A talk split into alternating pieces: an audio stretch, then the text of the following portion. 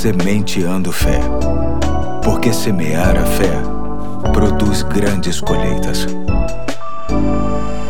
Hoje é quarta-feira, dia 4 de novembro de 2020. Aqui é o pastor Eduardo e quero caminhar mais um pouco na série Viver Bem, com base no livro de Provérbios, lendo para vocês Provérbios capítulo 10, 19 e 20, que diz: Quando são muitas as palavras, o pecado está presente.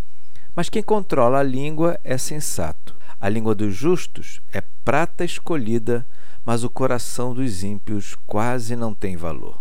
Quero unir a esse texto outra referência de Provérbios que se encontra no capítulo 15, verso 23, que diz assim: Dar resposta apropriada é motivo de alegria, e como é bom um conselho na hora certa.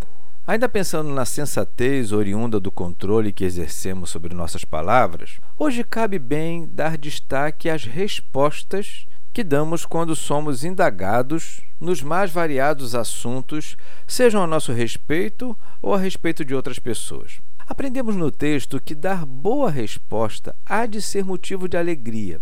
Pois bem, entendo que aqui estamos diante de um grande desafio, pois, para boas e inteligentes perguntas, não é muito difícil respondê-las com gentileza e presteza.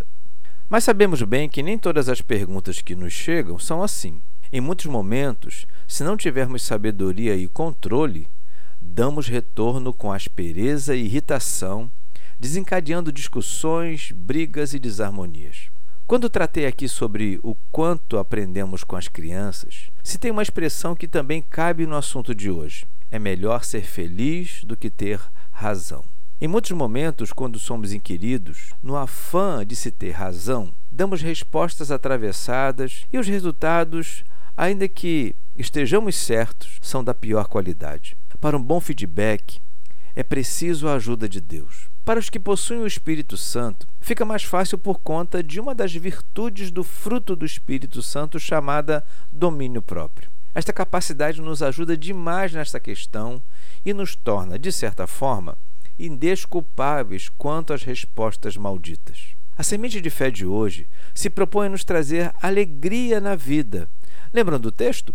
Dar resposta apropriada é motivo de alegria.